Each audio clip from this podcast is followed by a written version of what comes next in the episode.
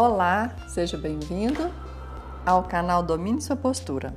E hoje nós vamos meditar sobre uma pergunta que diz assim: Quem você está defendendo?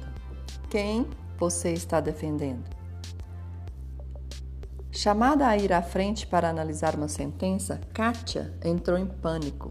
Recém-transferida, não havia aprendido essa parte da gramática. A classe riu dela. O professor a defendeu. Ela é capaz de fazer uma redação melhor do que qualquer um de vocês, em qualquer dia da semana. Muitos anos depois, Kátia recordou com gratidão o momento. Naquele dia, comecei a tentar escrever tão bem quanto ele disse. Ela acabou ganhando um prêmio importante por sua escrita. Como o professor de Kátia, Jesus se identificava com os indefesos e vulneráveis. Quando os discípulos afastaram as crianças, ele se irou e disse: Deixai vir a mim os pequeninos, não os embaraceis. Cristo estendeu a mão a um grupo étnico desprezado, fazendo do bom samaritano um herói e oferecendo a esperança a uma aflita samaritana no poço de Jacó. Protegeu e perdoou uma mulher pega em adultério, e embora fôssemos totalmente desamparados, deu sua vida por todos nós. Quando defendemos os vulneráveis e marginalizados, lhes damos uma chance de realizarem o seu potencial. Mostramos-lhes o verdadeiro amor. De modo pequeno, mas importante, refletimos o próprio coração de Jesus.